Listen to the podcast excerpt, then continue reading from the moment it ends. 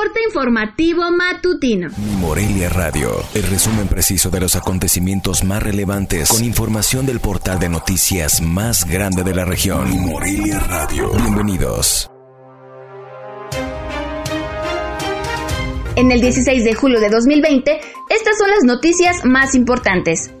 La Secretaría de Educación del Estado reveló que entre 80 y 100 profesores de la región Lázaro Cárdenas que reciben pago por cheque son presuntos aviadores. Esto porque reciben el salario sin estar frente a grupo o en su centro de trabajo. De hecho, estarían ilocalizables.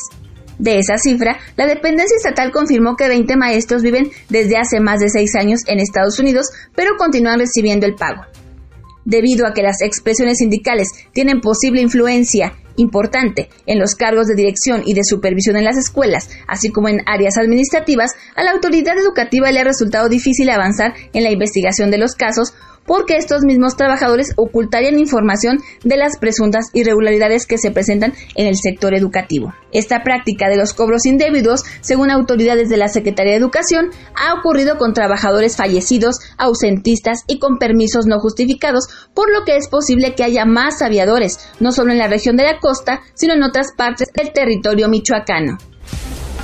A partir de esta fecha, abren sus puertas el Centro Deportivo Ejército de la Revolución y las villas de la Comisión Estatal de Cultura Física y Deporte, espacios que previamente fueron desinfectados para reducir riesgos de contagio del COVID-19. El director del CECUFIT, Jorge Díaz Acevedo, explicó que la nueva apertura de estos centros será al 25% de su capacidad, por lo que solo habilitarán la pista de atletismo, la trotapista y los centros acuáticos, mismos que tendrán diferentes horarios para evitar aglomeraciones.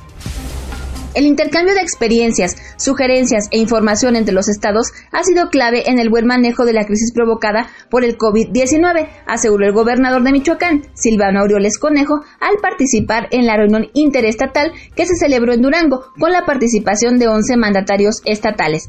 Entre algunos acuerdos, destaca la elaboración de un padrón de disponibilidad del personal médico y de enfermería y en base a ello lanzar una convocatoria para nuevas contrataciones. Con la pandemia del COVID-19, en la entidad se han perdido alrededor de 2.000 empleos formales en el sector de la construcción durante los últimos cuatro meses, expuso el presidente de la Cámara Mexicana de la Industria de la Construcción en Michoacán, Antonio Macier. El dirigente constructor comentó que también a causa de la emergencia sanitaria tuvieron que cerrar aproximadamente 24 empresas del sector de manera definitiva en todo el estado, esto al no contar con ingresos suficientes para mantener al personal. La Secretaría de Salud de Michoacán confirmó que en el estado suman 599 defunciones y 7.628 casos por coronavirus, de los que hay 1.054 activos. En el último corte, Michoacán reportó 164 casos nuevos y 13 defunciones.